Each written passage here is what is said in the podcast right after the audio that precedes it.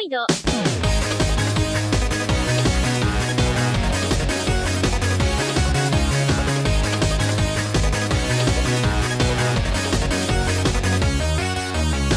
17h07, on est en direct et on retrouve Nathan. Salut Nathan. Salut, salut, aïe aïe tout le monde. Comment ça va?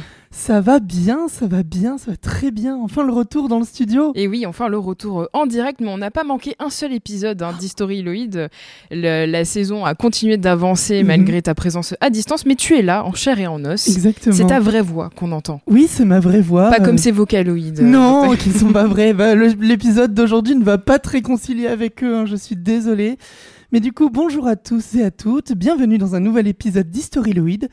Et aujourd'hui, nous allons commencer par une citation. Comme le dit si bien notre responsable d'antenne, Nicolas Loubert, Radio Campus Bordeaux est un laboratoire où nous permettons aux étudiants d'expérimenter des choses au niveau sonore.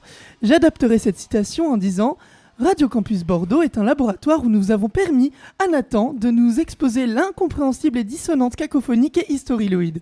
Car oui, il est vrai que pour le moment, dans cette merveilleuse chronique, bien que je reste très positif et bienveillant envers ma propre passion, je dois reconnaître que je ne vous ai pas encore fait écouter des choses très très agréables pour toutes les oreilles humaines.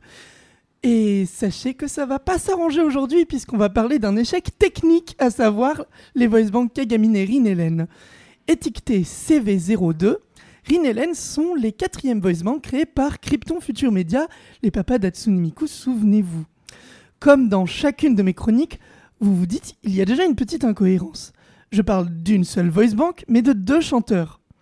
Eh ben c'est tout à fait normal puisque le 27 décembre 2007, Krypton Future Media a effectivement commercialisé deux voice banks. Cependant, elles ont été vendues uniquement en pack. Les deux voice banks sont prévues pour être ensemble. Donc là, vous vous dites, super, l'industrie musicale est remplie de requins avides d'argent, quelle surprise. Eh Ben non, puisque bien qu'elles aient été réunies en pack, elles étaient vendues pour l'exact même prix qu'Atsune Miku. Donc tout bénef pour les acheteurs finalement. MDR, non. Non, non, non, mais avant de revenir sur la technique, on va parler de l'idée de base. Donc comme je vous en avais déjà parlé, Krypton Future Media a commencé Hatsune Miku avec une, série d'outils appelés les caractères vocals. C'est les petits CV qu'il y a devant les voice banks de, de chez Krypton Future Media. Le but de cette série est de réunir un petit groupe d'idoles virtuels dont l'actualité est documentée par l'entreprise elle-même. Et sur un post officiel concernant Hatsune Miku, on peut apercevoir l'art officiel de Rin, la fille de notre duo du jour. Donc après avoir sorti Hatsune Miku, Krypton s'est dit qu'elle n'était pas assez mignonne et que sa voix n'était pas assez aiguë. Ils avaient donc dans les cartons un projet de création d'un personnage ayant la voix d'une jeune adolescente. Cependant, la demande était aussi très forte pour une voix de garçon.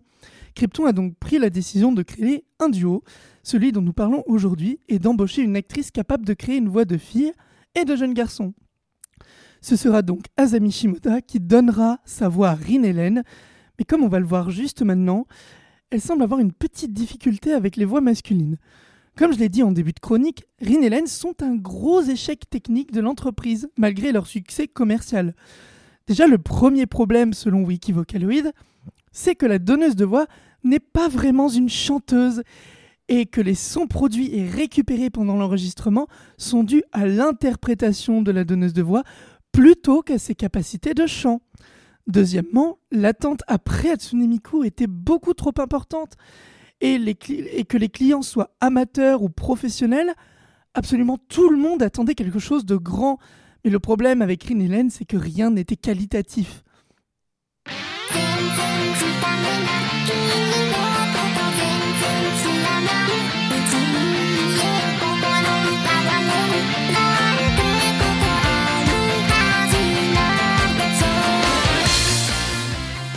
La manière dont s'exprime Rin Hélène est affreuse. C'est hyper saccadé, très peu compréhensible, avec de gros problèmes de voyelles.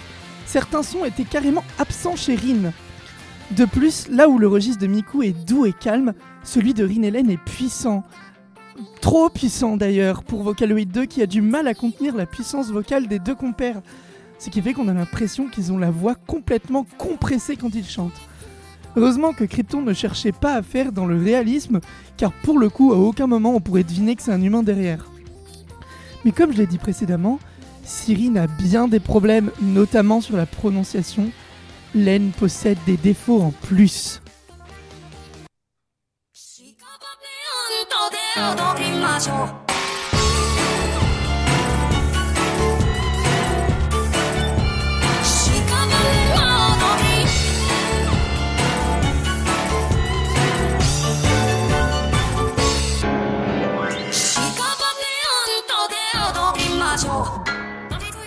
Déjà, le son de Len est moins net et précis.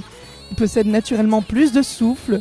Ceci s'explique par le fait que Azami Shimoda a utilisé sa voix de tête pour enregistrer Rin et que pour Len, elle a opté pour sa voix de poitrine. Ce n'est pas un problème en soi, mais Len sonne moins incisif que sa comparse. Cependant, sa voix a plus de profondeur et ce sera ce qui caractérise. euh, ce sera 1, 2, 3. Ce sera ce qui va le caractériser euh, à travers les différentes mises à jour qu'il recevra. De plus, plein de gens trouvent que Len n'a pas du tout la voix masculine. Ceci s'explique probablement par une difficulté de tenir une voix de garçon par la donneuse de voix. Len a donc à ses débuts été considérée comme la brebis galeuse du duo. Tous ces problèmes ont fait que Rin et Len sont une des voice banks les plus dures à mixer et à maîtriser, et ça malgré les futures mises à jour. Les compositeurs utilisant bien Rin et Len sont donc considérés un peu comme des dieux du mixage dans la communauté. À la vue de tous ces problèmes, Krypton va réagir en créant une refonte de Rin et Len appelée Acte 2 et qui remplacera immédiatement à leur sortie euh, les versions précédentes, celles que vous écoutez actuellement, appelées Acte 1. Mais ça, ce sera pour un autre jour, car oui, cette chronique est en plusieurs parties. Mais ce sera pas pour la semaine prochaine, on verra ça après les vacances. Malgré tout, Rin et seront quand même très appréciés et beaucoup utilisés, surtout pour les genres de musique électronique comme l'électro, la dubstep ou la house. Mon seul regret pour aujourd'hui est de ne pas vous avoir décoté les démos officielles du duo. En guise de consolation, je vous laisse avec la chanson Remote Control de Wonderful Opportunity, chanson faite avec Rin et Len acte 2 cette fois-ci, mais qui devrait surtout vous rappeler quelque chose. À la semaine prochaine.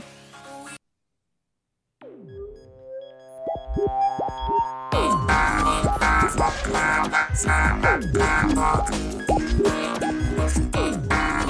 Sangat lama sangat takut Sangat lama sangat takut Sangat lama sangat takut